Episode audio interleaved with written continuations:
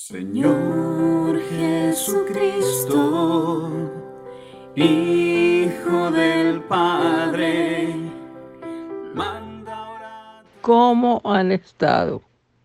Ya pasaron otra vez 15 días y nuevamente nos encontramos en nuestro programa Iniciativas de Cambio con Elena Salazar, en donde estamos estudiando, conociendo a las apariciones de Nuestra Señora de todos los pueblos, que se apareció en Holanda después de la Segunda Guerra Mundial, desde 1945 hasta 1959, que le pasó mensajes a una señora holandesa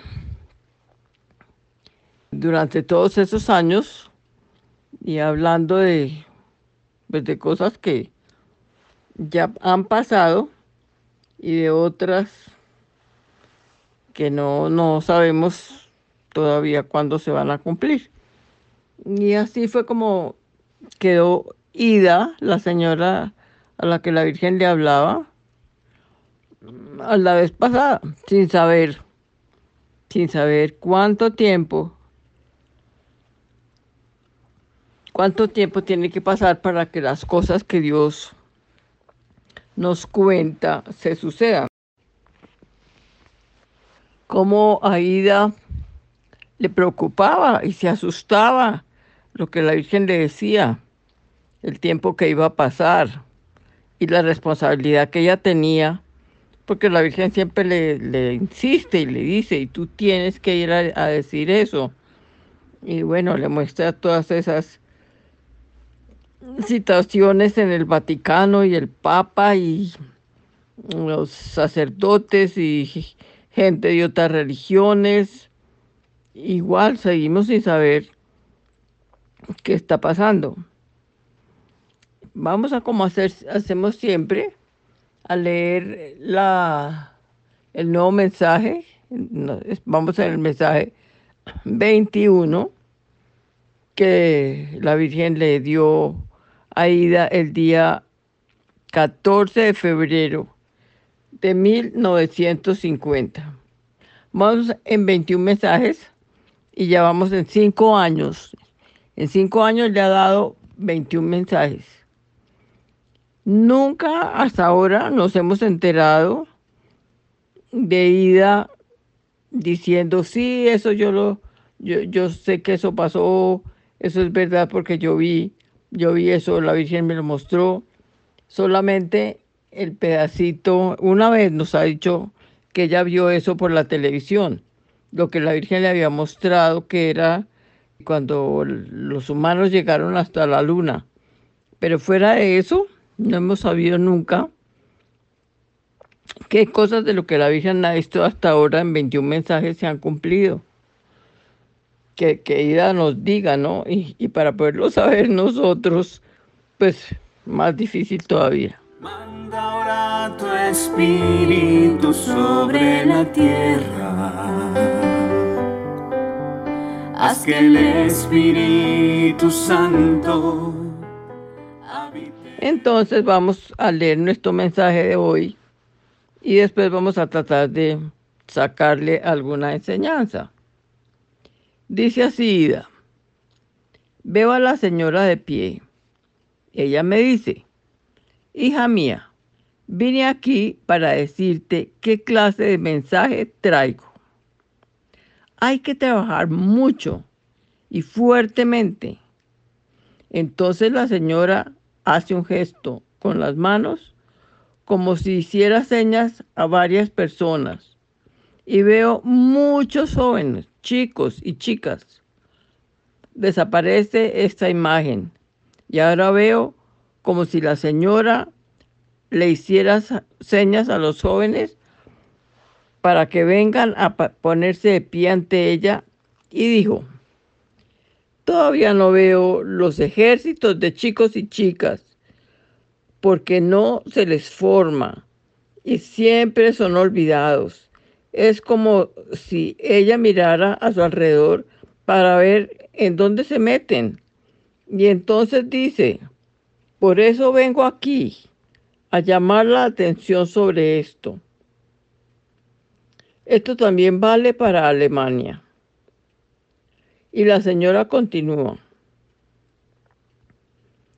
En el mundo hay una gran inclinación hacia el bien.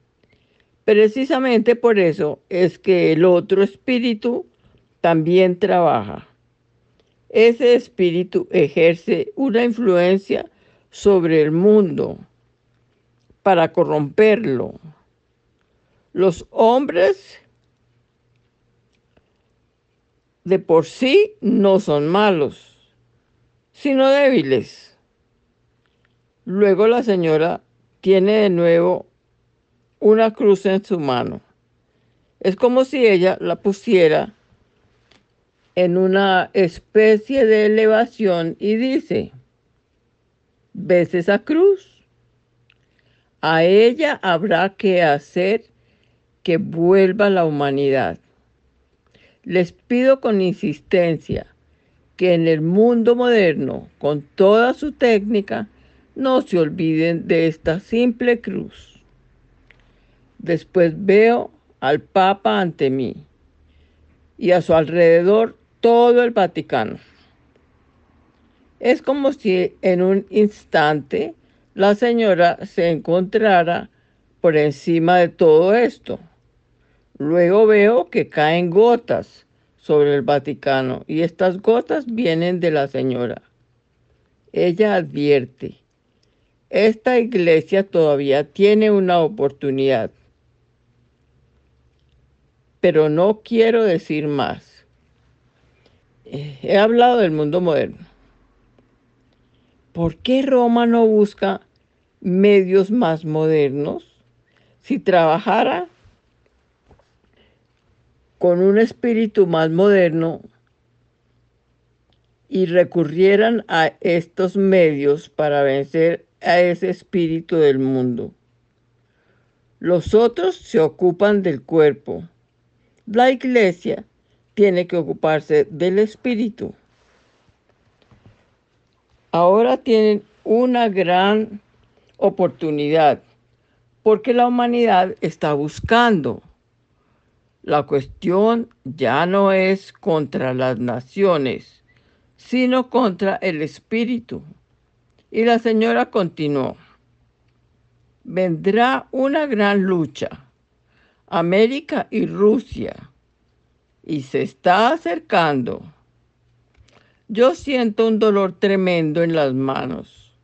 Y la señora dice, el Japón se convertirá. No sé qué signifique esto. Siento venir sobre la India un dolor espantoso. La señora hace que yo lo sienta en mi mano. Entonces dice la señora, si Roma quiere trabajar, mejor de todas partes vendrá un mayor entusiasmo. Vuelvo a ver el Vaticano. La señora está otra vez por encima de él y hace un gesto con las manos como si ella colocara diferentes iglesias alrededor del Vaticano. Entonces la señora dice, tal y como si estuviera dando un discurso, aún hay una oportunidad. Este Papa tiene que darse cuenta de un gran trabajo que tiene que realizar en este tiempo. Luego me muestra a Alemania y dice, pidan pues que el Papa dé instrucciones, ya que Alemania tiene tanta necesidad del buen espíritu. Sus instrucciones pueden traer ese buen espíritu. Veo un arzobispo en Alemania, un hombre fuerte. Él librará una batalla, oigo que dice la señora. Luego traza con dos dedos, el índice y el mayor separados, una línea en zigzag a través de Alemania y dice, hay que trabajar con la juventud alemana. Habéis sido encargados de esto. No se los digo en vano. y la señora se va. habite en el corazón de todos los pueblos que sean preservados de la corrupción, de las calamidades y de la guerra. Bueno, pensemos cómo será eso. Yo, si fuera la vidente, sé, estaría nerviosa, preocupada, eh, seguiría dándole vueltas y vueltas en la cabeza a lo que la Virgen me dice, tratando de entender, tratando de saber por qué la escogió a ella, qué tiene que hacer con todo eso que la Virgen le dice, cumpliendo con los, mandatos de la Virgen de ir a hablar a, a los sacerdotes, de que se conozca lo que ella está diciendo y como pendiente a toda hora de cuándo la Virgen va a volver a hablar, porque podemos decir que en Medjugorje, por ejemplo, se sabe los, los días en que la Virgen viene a dar mensaje, ella ha dicho cuándo da el mensaje y los videntes que, que todavía la ven todos los días, pues saben que la ven todos los días y están como en comunicación con ella y cerquita de ella y, y la cosa no es como tan inesperada. Entonces podemos pensar que este mensaje del 14 de febrero es casi dos meses después del último que Ida había recibido, que había sido en diciembre, como el 20 de diciembre. Y vuelve a encontrarse Ida con la señora parada frente a ella. No sé, nunca no, he encontrado de qué manera es que se encuentra con ella, si es como San- Santa Bernardita, que prácticamente la Virgen era como de carne y hueso, o los niños de Fátima que la veían paradita encima del árbol, en Medjugorje, pues que también está allá arriba, como siempre se aparece en alto, porque hay tanto pecado en el mundo que ella no, no, no baja más porque ella le dijo una vez a los niños que ella era la Inmaculada y que por eso ella no, no podía ensuciarse y que ella llegaba hasta el bordecito de donde había ambiente eh, limpio, sin pecado. Bueno, entonces se encuentra a la señora de pie frente a ella que le dice, hija mía, vine aquí para decirte qué clase de mensaje traigo. El mensaje de esta vez sigue estando en la misma línea de lo que la Virgen nos ha estado diciendo desde el principio y es la importancia de las futuras generaciones de creyentes. Que la fe hay que pasársela a, los niños, que hay que y ella aquí se está quejando de que los jóvenes y especialmente en Alemania, Alemania es importantísima en este momento para ella. En todos los mensajes ha estado hablando de Alemania y, tal vez por lo que el nazismo eh, salió de allá y es una cosa tan diabólica, ¿no? Sabemos que Hitler y las personas más cercanas a él y los de su ejército de, de la SS eran satanistas consagrados y, y tal vez por eso a Nuestra Señora le preocupa tanto Alemania porque ella habla de ese mal espíritu también, de que hay un espíritu que está tratando de corromper al mundo. Y si, pensamos en to- toda la corrupción, no económicamente solamente, y de chancucos, y de trampas, y de robos, y todo eso económico que, que estamos viendo ahora, es sobre todo la corrupción moral. Desde que nos parece normal y nos hemos acostumbrado y ya no nos escandalizamos con el aborto. Nos parece que sí, es un derecho de las mujeres. Y de ahí pasamos a, al matrimonio gay y todas esas cosas que son requete prohibidas en la Biblia. Entonces, ¿será que no nos importa la Biblia? Pero es que hay un mandamiento que dice no matar. Entonces, ¿qué está pasando? Y la Virgen se preocupa naturalmente porque los que teníamos algún sentido o que nos, nos enseñaron una religión más rígida, digamos, eh, teníamos como más claro y puede que nos, que nos pareciera que sí, como me pasó a mí, que por dos veces estaba pensando seriamente que, que, yo no era capaz de tener un niño más.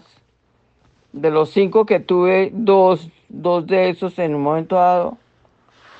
Yo pensaba que mi única salida era deshacerme de esos bebés, pero era tan claro para mí lo que había aprendido en cuanto a que es una vida humana y que la vida humana es sagrada y que tenía que responderle a Dios, por ese niño que no era mío sino de Dios, que yo no fui capaz de hacerlo. Pero ahora no.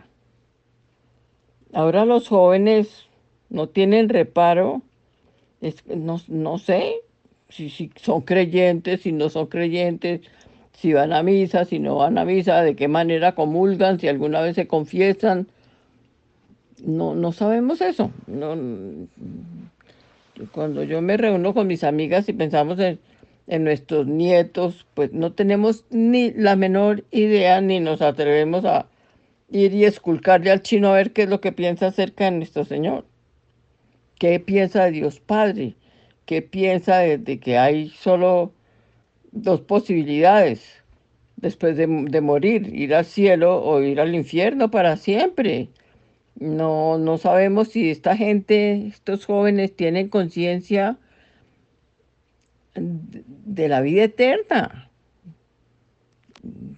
Entonces veo la preocupación de Nuestra Señora y lo que, lo que dice, cómo los tienen olvidados cómo no se preocupa por enseñarles. Dice la Virgen, no se les forma y siempre son olvidados. Y, todos sabemos cómo ahí pues, nuestros hijitos pueden estar yendo a misa con nosotros hasta que salen del colegio, pero entran a la universidad y no vuelven a pisar una iglesia ni muertos. Entonces lo que la Virgen está diciendo es algo que sigue súper vigente y que se ha empeorado más bien. Entonces me da una especie de desconsuelo, pero también como una especie de celo de, de pensar que aquí estamos y que todavía, como dice al final de esta aparición Nuestra Señora, que dice,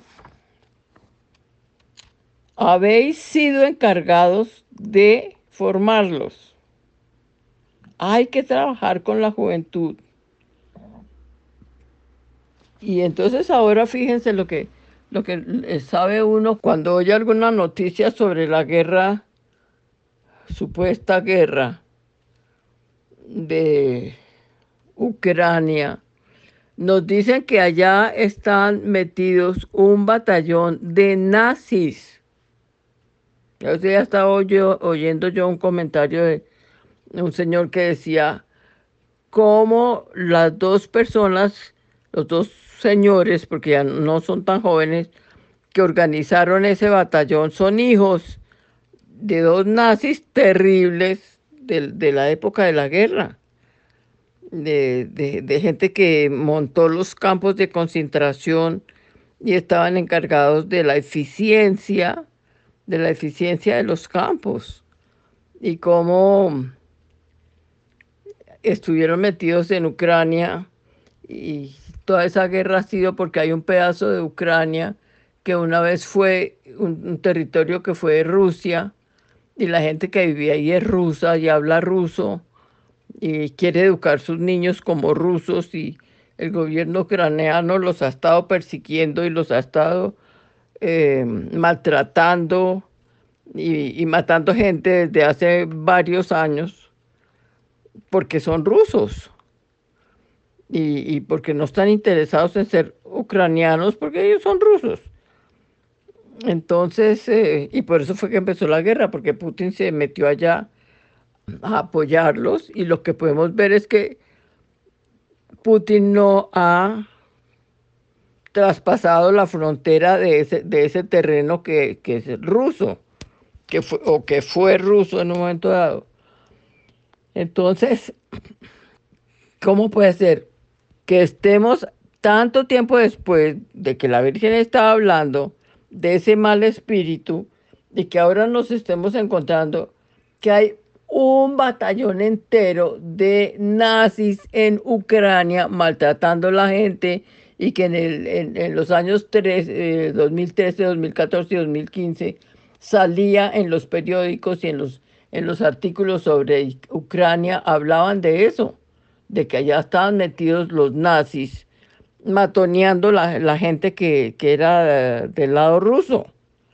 Entonces, miren la Virgen cómo estaba mirando en el futuro y veía lo que iba a pasar mucho más adelante y cómo ese espíritu que está ahí para corromper al mundo lo ha logrado cada vez son más poquitas las personas que si uno les pregunta, creen que nuestro Señor está verdaderamente con alma, vida, como nos enseñaron los niños de Fátima, la oración que el ángel les enseñó. Cuerpo, sangre, alma, divinidad, todo en la Eucaristía, que es una persona ¿cómo comulgamos nosotros? Creyendo que nos estamos comiendo un pedacito de oblea o qué. Entonces, qué terror, qué terror, porque la Virgen está diciendo en todos los, los hasta ahora, mm, mensaje número 21, está diciendo que hay que trabajar mucho. Yo de repente me puedo como bañar un poquito en agua rosada, como es el dicho, porque pues fui catequista y, mi alma sigue siendo de catequista desde que me convertí. Pero yo tengo que decirle a Nuestra Señora, después de que estoy metida en esto, que no hice todo lo que podía hacer. Que no estoy haciendo todo lo que puedo y le, le pido eso, que, que el tiempo que siga acá, el tiempo que todavía me queda acá, que yo lo pueda usar para responderle, como le dice siempre la Virgen en Medjugorje a la gente, gracias por haberla escuchado mi llamado. Pero una cosa es escuchar el llamado y otra cosa hacerlo realidad. Entonces les, les confieso que estas, estas apariciones y este trabajito que estaba haciendo me ha removido muchísimo. Y yo que estoy casada con alemán, que varios de mis nietos han escogido irse de Colombia, irse a vivir a Alemania. Pues cada vez que la Virgen nombra Alemania, les digo que, que me, me da durísimo, me da durísimo. Yo quiero muchísimo a la familia de mi esposo, se, se han portado conmigo de una manera admirable y han sido tan cariñosos y tan acogedores conmigo. No hablo alemán y sin embargo, pues siempre hemos sabido como compartir lo que tenemos en el corazón de una manera muy, muy bonita. Y entonces estar en este, en este cuento acá con la Virgen de todos los pueblos y estarla oyendo nombrar cada ratico a Alemania, me conmueve, me conmueve y veo ahorita todo lo que está pasando con Ucrania y con, con la comunidad europea y, y, todo lo que pasa en Europa la probable guerra europea que se puede crear por lo de Ucrania y me, me duele mucho no, haber permitido, haber permitido que las cosas llegaran al punto en el que estamos. Y volvemos nuevamente a lo que siempre dice Ida, que de repente ve que la Virgen tiene una cruz en la mano. Y vuelve la Virgen y coloca la cruz como en una montañita.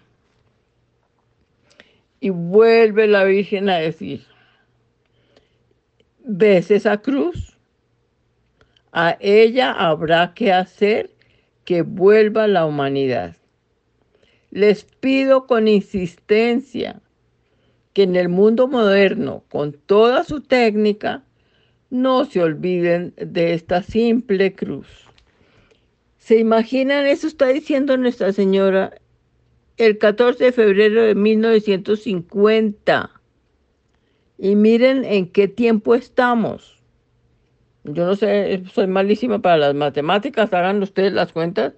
Desde 1950 hasta hasta ahora cuántos años han pasado y cada vez estamos más lejos de la cruz. Yo aprendí en un momento dado, después de mi conversión, que la cruz quería decir el palo vertical, quería decir mi camino espiritual desde lo terreno hacia, hacia la vida del cielo.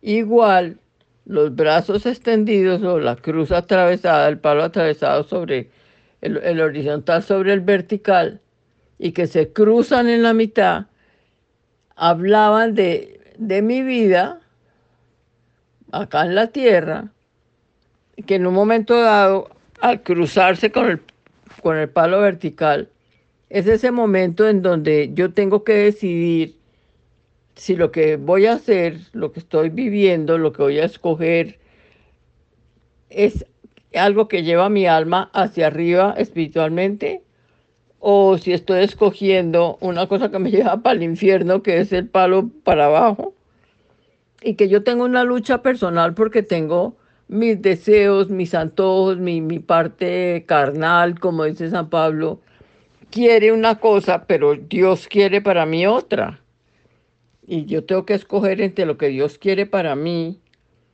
y, lo, que, lo que el mundo me propone que antes se llamaba pecado, pero ahora nadie habla de pecado.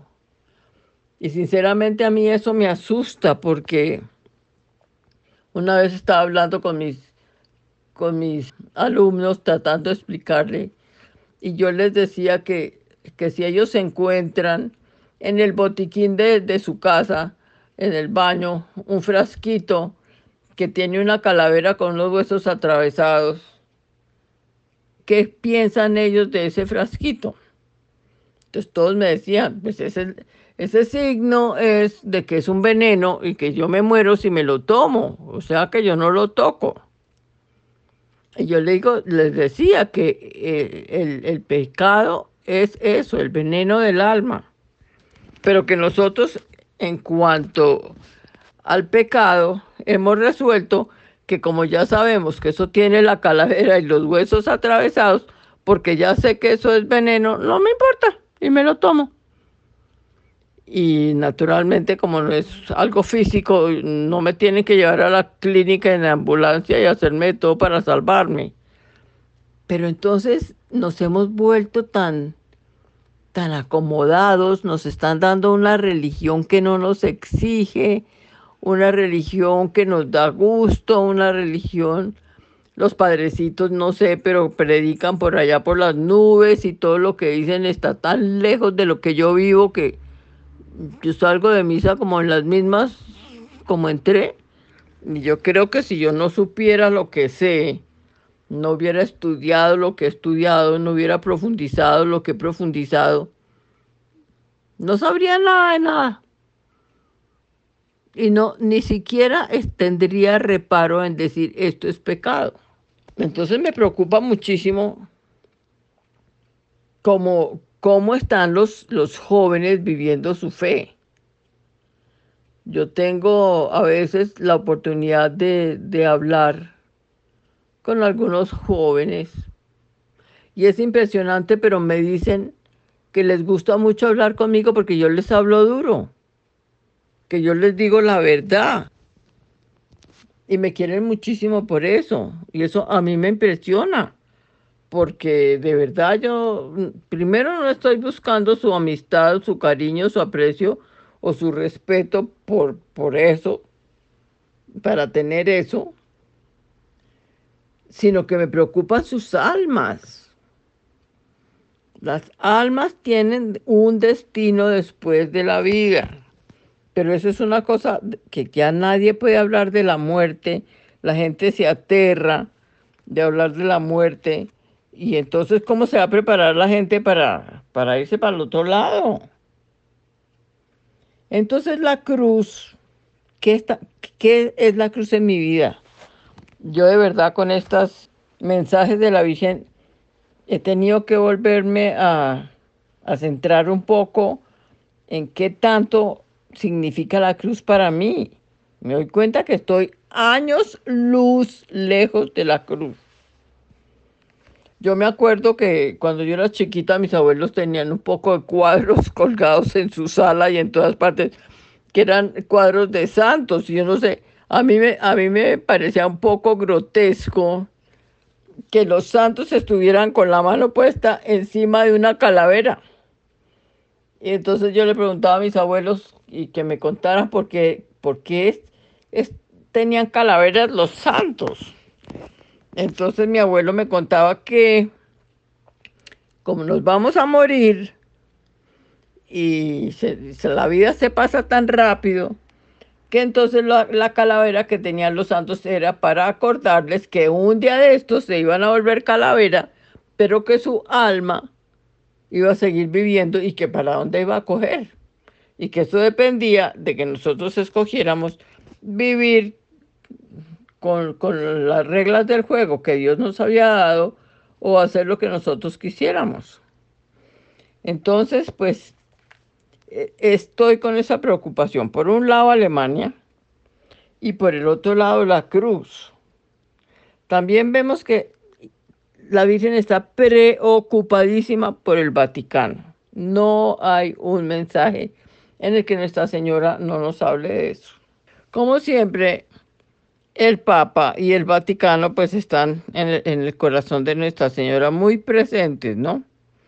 Y también muchísimas veces en las apariciones Nuestra Señora pone otras iglesias, también especialmente la Inglaterra, junto al Vaticano.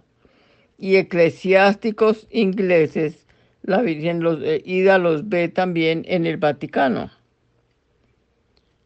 Entonces, en este, en este mensaje, eh, la Virgen como que está planeando por encima del Vaticano por dos veces.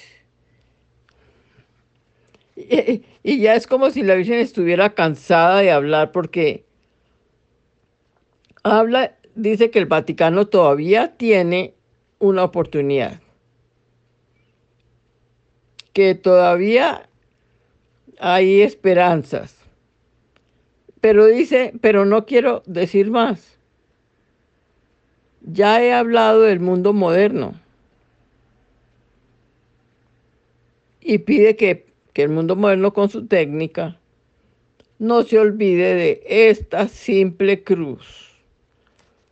¿Cómo es esa humildad de nuestro Señor? ¿Cómo es lo opuesto a todo lo del mundo que la Virgen misma diga que la cruz que es el signo de nuestra salvación, del rescate de, de, de las almas de los seres humanos, algo tan grandioso como eso. La Virgen hable de ella diciendo esta simple cruz.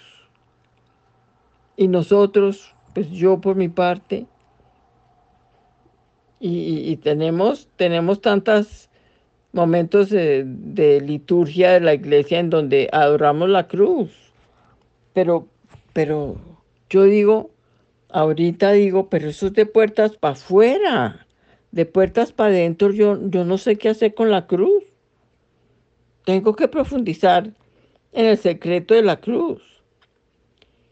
Y la otra cosa que la Virgen sigue diciendo es que habiendo todos esos métodos modernos, ¿por qué la iglesia no usa estos métodos modernos para evangelizar? Sí, y es cierto.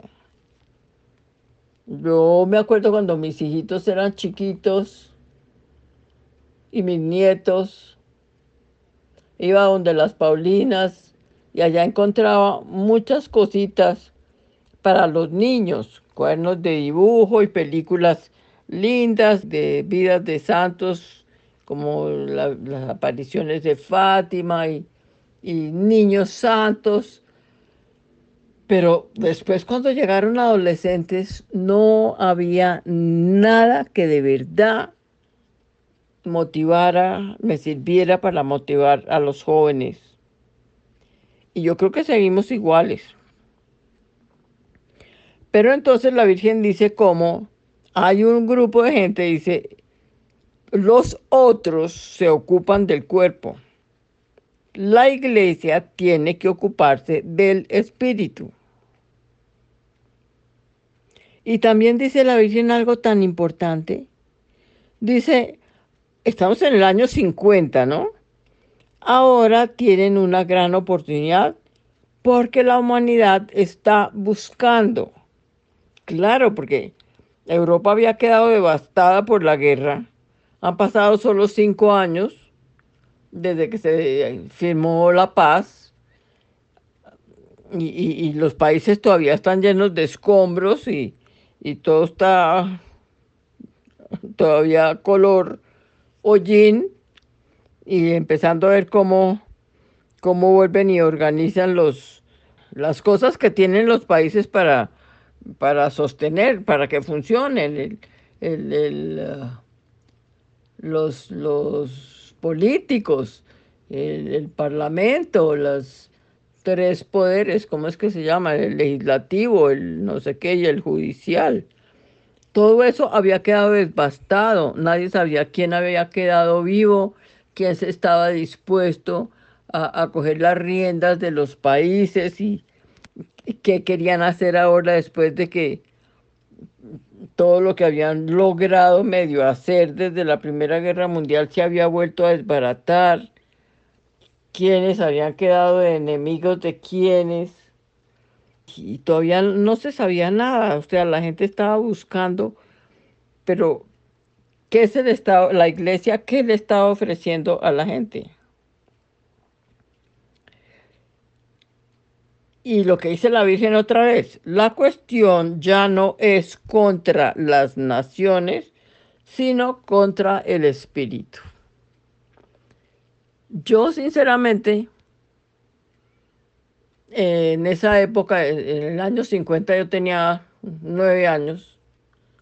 Y yo oía hablar a la gente grande.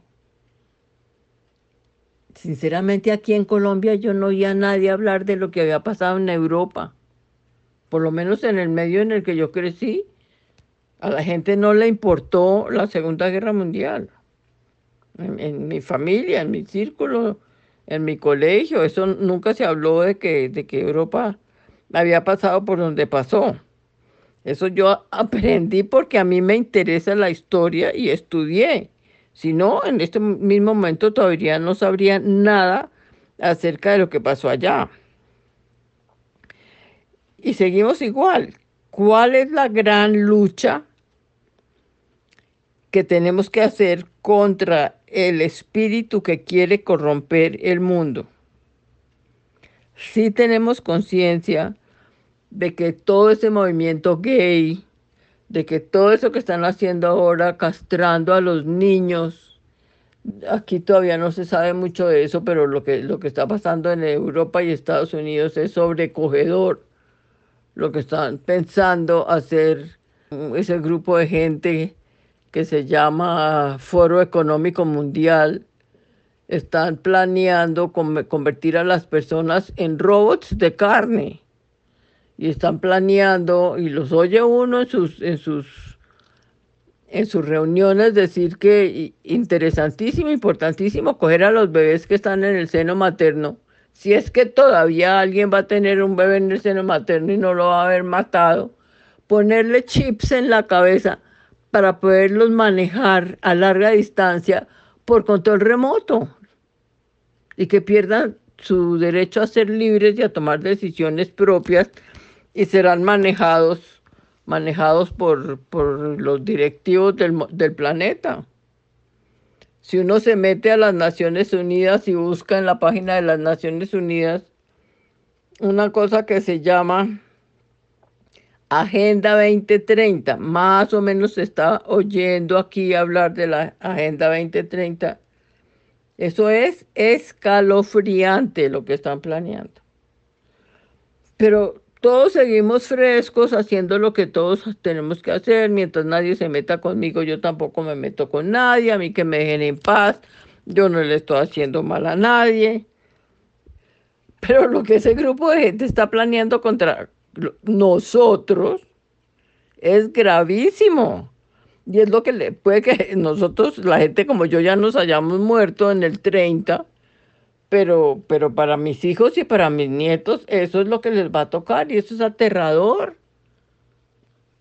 Según parece, aquí nuestras directivas, la gente que ahorita nos está gobernando es parte de ese programa y de ese programa y eso es lo que están interesados en implementar acá.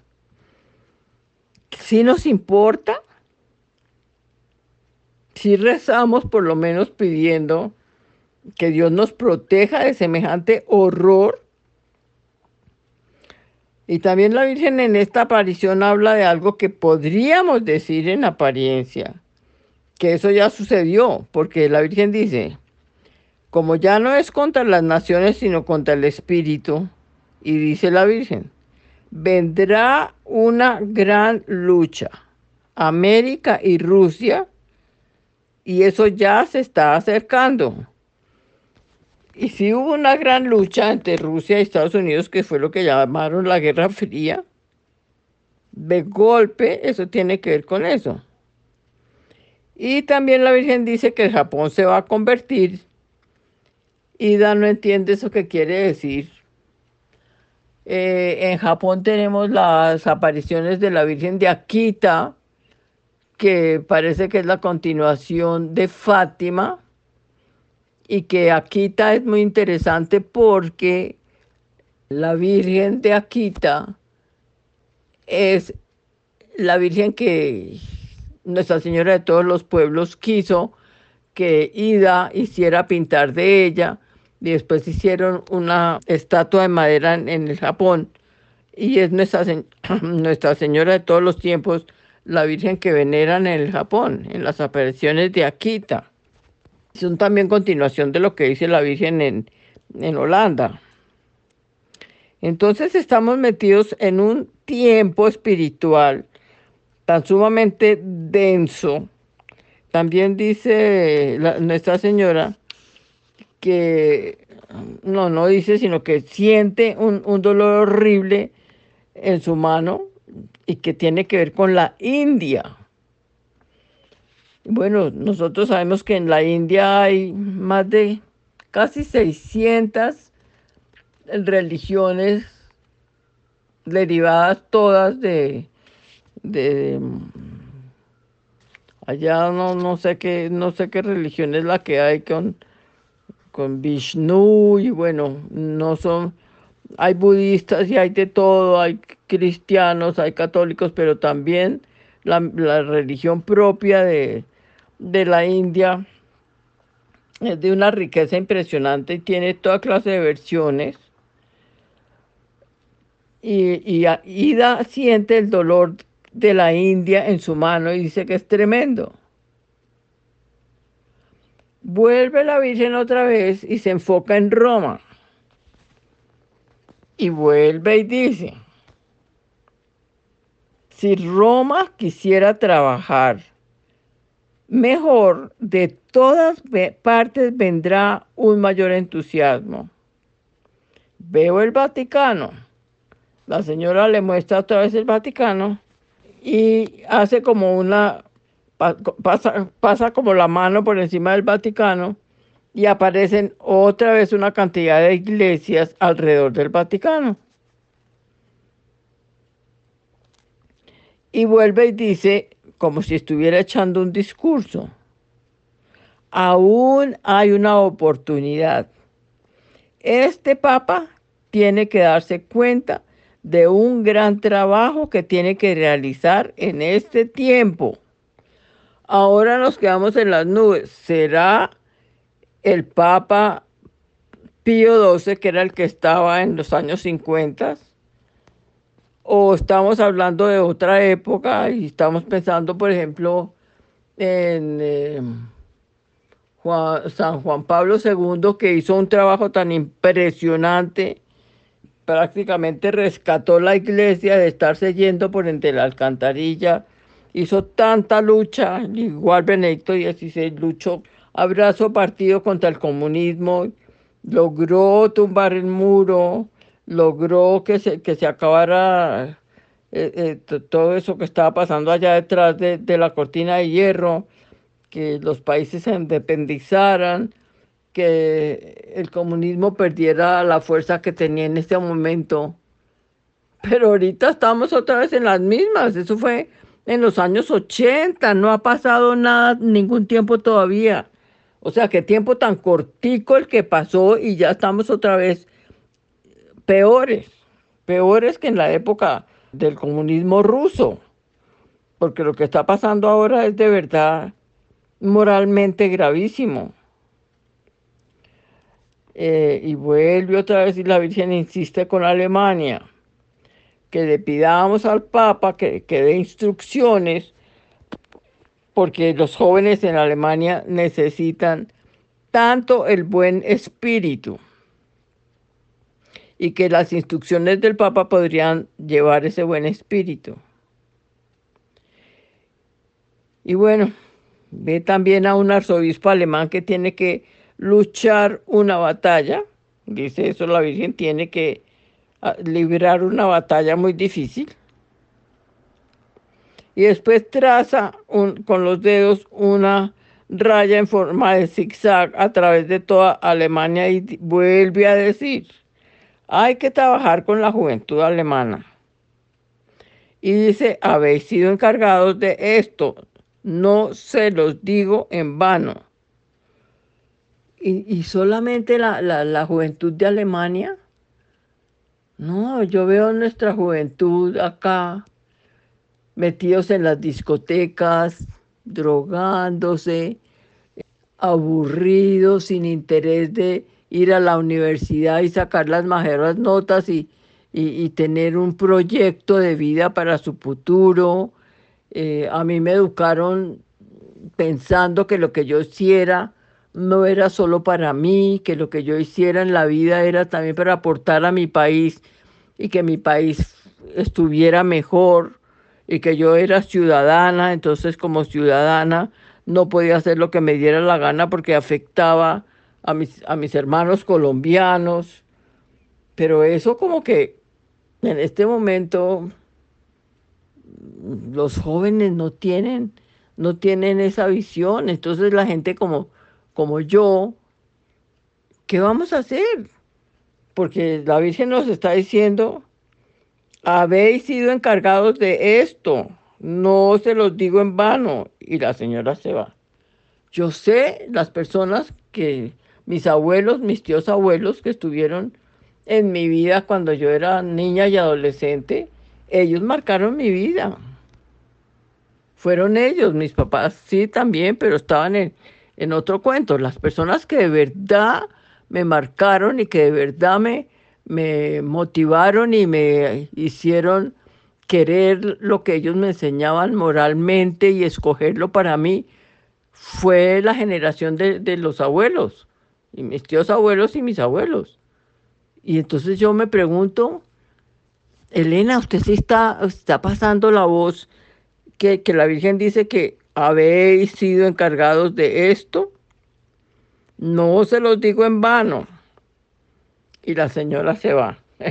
la pobre creo que se tiene que ir porque si no empezaría a echarnos el regaño del siglo. Pero ¿qué estamos haciendo? ¿Qué estamos haciendo con este mensaje en donde nos habla del mal espíritu que está buscando corromper el mundo? Pues yo por mi parte estoy súper motivada a tomar más en serio en mi papel de abuela. En el 2008 viví una experiencia y volví de esa experiencia diciéndome, oye Elena, usted tiene 11 nietos pero usted, esos nietos, los, los, siempre están en manada. Usted tiene que dar un paso diferente, empezar a reunirse con cada nieto por aparte y empezar a construir con cada nieto una relación personal, conocer a sus nietos, que ellos la conozcan a usted y, hacer lo que hicieron por usted sus abuelos y sus tíos. Y en el 2008 empecé. Y ahí voy. Ahí hay unos nietos y nietas con los que hasta ahora estoy empezando a, construir una intimidad y, un cariño personales, que, que no es que yo, sí, yo soy la abuelita y vienen y me dan un beso y estamos en la reunión familiar y todos pasamos felices y vuelven y me dan otro beso cuando nos despedimos y ya, chao, pero no tengo ni idea cuáles son los sueños de esos chinos, qué están haciendo, que me cuenten más sobre sus carreras, que me digan, me cuenten sobre sus amigos, que, me cuenten sus tristezas si las tienen, que aprendan a confiar en mí, que hay una persona que los escucha, que se interesa por ellos, que le importa todo lo, que sea de cada uno. Y ahí voy, ahí voy, pero, pero ahora con, con el mensaje de la Virgen, de no se los digo en vano, estoy mucho más motivada y más consciente de lo importante que es tener, haber sido educados en la época que fuimos educados y tenemos un arsenal de tesoros que a, esta gente no se les dio ni en su casa ni en sus colegios. Y entonces, pues la que los tiene soy yo, soy la responsable de regalárselos si los quieren recibir. Y entonces creo que el tiempo se nos acabó. Vamos a, vamos entonces a alistarnos para, para rezar nuestra oración de manos de Nuestra Señora. Bueno, querida Señora de todos los pueblos, te invitamos esta noche a venir a rezar con nosotros a tu Hijo. Invitamos también a nuestro querido San José y ponemos todo lo que está pasando en, el mundo a todos los niveles y especialmente lo que está pasando aquí en Colombia en el sentido del espíritu que quiere corrompernos para que seamos, tengamos, seamos sagaces como las serpientes y podamos discernir y que también mansos como palomas seamos profetas, como los profetas que se enfrentaban con todos los reyes y todos los que estaban eh, yendo en contra de lo que Dios había pedido al pueblo.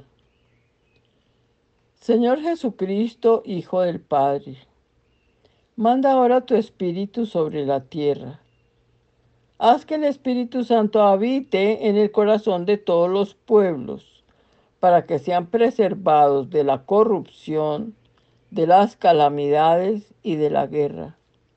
Que la Señora de todos los pueblos, la Santísima Virgen María, sea nuestra abogada. Amén. En el nombre del Padre, y del Hijo, y del Espíritu Santo. Amén. Con el cariño con que siempre hago el programa y, el agradecimiento con el Padre Germán por esta oportunidad y sintiendo, sintiendo la presencia de Nuestra Señora y quisiera yo pensar la alegría que le damos de, tratar de, de, escuchar su llamado y, y ayudarle a, a, que ese espíritu destructor y contaminador no, no pueda hacer el daño que quiere hacer y que traigamos la luz de nuestro Señor, el Espíritu Santo. Eh, me despido hasta dentro de 15 días y les iba a comentar sobre los temblores, pero se me olvidó. Entonces vamos a dar gracias porque fue una cosa tan sencilla y no, no fue tan miedoso como ha sido en otras partes. y encomendar también la naturaleza de nuestro país a los ángeles que nos protejan de todas las cosas malas y miedosas que pueden suceder. Los quiero mucho y hasta dentro de 15 días.